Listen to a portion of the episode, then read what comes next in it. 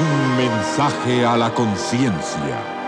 Un momento de reflexión en la vida diaria.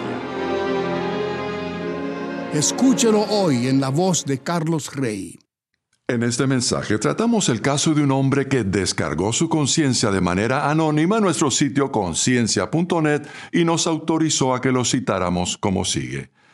Toda la vida he pertenecido a cierta religión, pero ya no me nace volver de nuevo porque algunas personas no aceptan un no como respuesta y eso me molesta mucho. Para tener una relación sana con Dios, ¿es necesario pertenecer a alguna religión en particular? Este es el consejo que le dio mi esposa. Estimado amigo, las entidades religiosas y las iglesias a veces no difieren mucho de algunos clubes, organizaciones o equipos deportivos.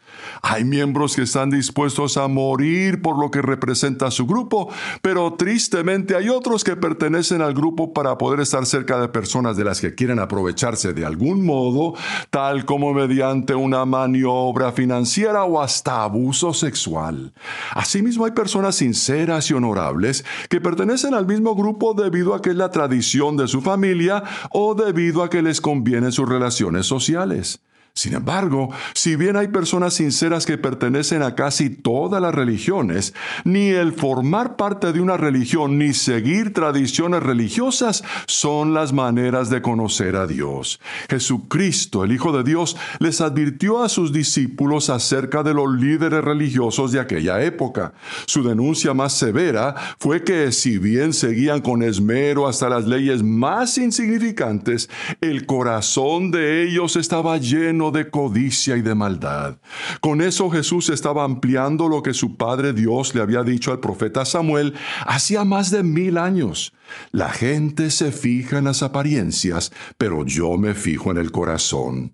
En otras palabras, la gente nos juzga por lo que hacemos, mientras que Dios nos juzga por lo que tenemos en el corazón.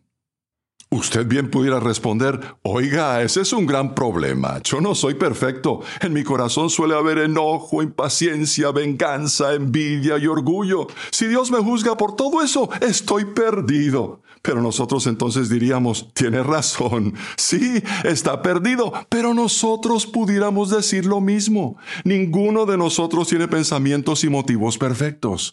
Sin embargo, no hay que perder la esperanza. Cristo ya sufrió el castigo por todas nuestras impurezas. Él pagó la pena que usted debía pagar como también la nuestra. Y está listo para ofrecernos el perdón, pero tenemos que abrir el corazón y disponernos a recibirlo.